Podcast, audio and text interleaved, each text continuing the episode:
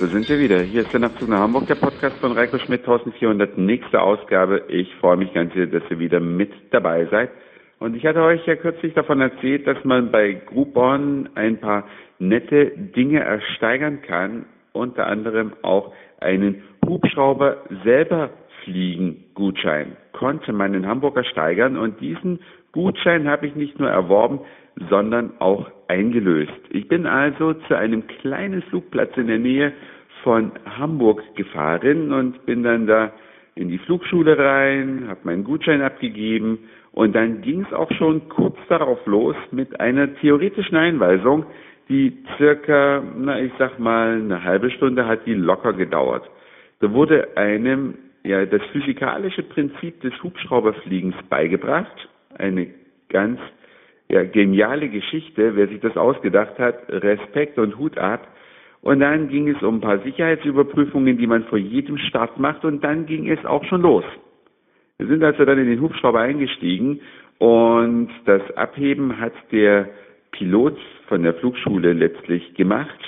Und dann, als man eine gewisse Höhe erreicht hat, 500 Fuß ungefähr waren das, das darf man dann durch drei teilen und dann weiß man in etwa die Höhe in Metern.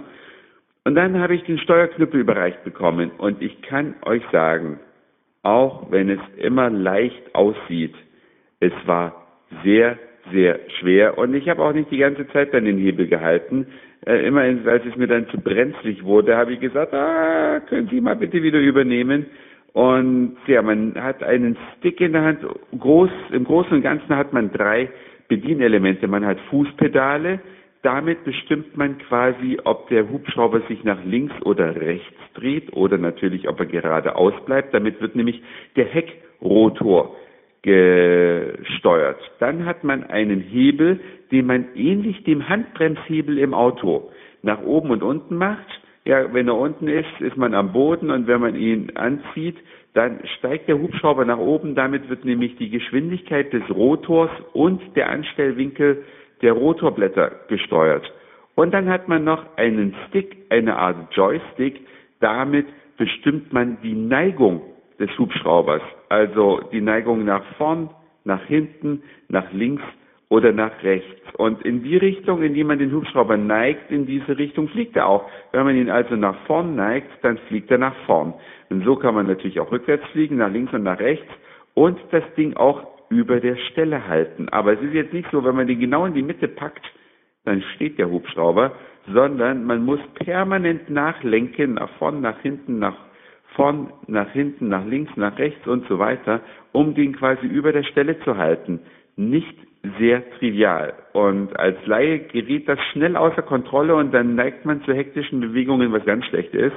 Gott sei Dank hat man ja einen Fluglehrer neben sich. Also wer von immer von euch schon mal sowas machen wollte, schaut mal, ob es bei euch in der Nähe auch mal so ein super Sonder, sehr, sehr günstig Billigangebot gibt. Ich hätte 30 Minuten fliegen können. Wir waren auch 30 Minuten in der Luft, aber ich bin natürlich nicht die ganze Zeit selbst geflogen, weil ja, man braucht doch ein bisschen mehr Übung, als man denkt und die meiste Zeit ist doch dann der Fluglehrer geflogen. Also mein Tipp für euch, das mal auszuprobieren, ist auf jeden Fall ein Abenteuer mit viel Adrenalin im Blut hinterher. Sehr genial. Und weil es so schön zum Thema Adrenalin passt, es gibt noch andere Dinge, die man da natürlich tun kann. Unter anderem kann man auch eine Klettertour machen in einem Kletterwald oder Hochseilgarten. Davon gibt es ja mittlerweile, ich würde mal sagen, in jedem Dorf mindestens fünf. Hier um, rund um Hamburg gibt es jede Menge dieser Hochseilgärtchen. Ich habe das ja schon mal gemacht vor etwas längerer Zeit. Ich glaube, es war Oktober oder November im vergangenen Jahr. Mich selber hat es nicht so sehr, mir hat selber nicht so sehr den Adrenalinkick gegeben, aber das liegt möglicherweise auch daran, dass ich keine Höhenangst oder relativ wenig Höhenangst habe. Aber wer so ein bisschen sich was zutraut und auch ein bisschen Nervenkitzel haben will, ist auch ein Ausdruck für die ganze Familie. Es gibt nämlich auch Touren für Kinder, es gibt äh, verschiedene Höhen, also wer sich nicht so viel zutraut, der macht halt eher die flache Runde und wer es unbedingt wissen will, der kann natürlich auch ganz weit oben klettern. Das ist zumindest in den meisten Hochseilgärten so. Das meine Empfehlung vielleicht fürs nächste Wochenende. Das war's also schon für heute. Dankeschön fürs Zuhören, für den Speicherplatz auf euren Gerätchen. Ich sag Moin, Mahlzeit oder guten Abend, je nachdem, wann ihr mich hier gerade gehört habt. Und vielleicht hören wir uns morgen wieder. Euer Reiko.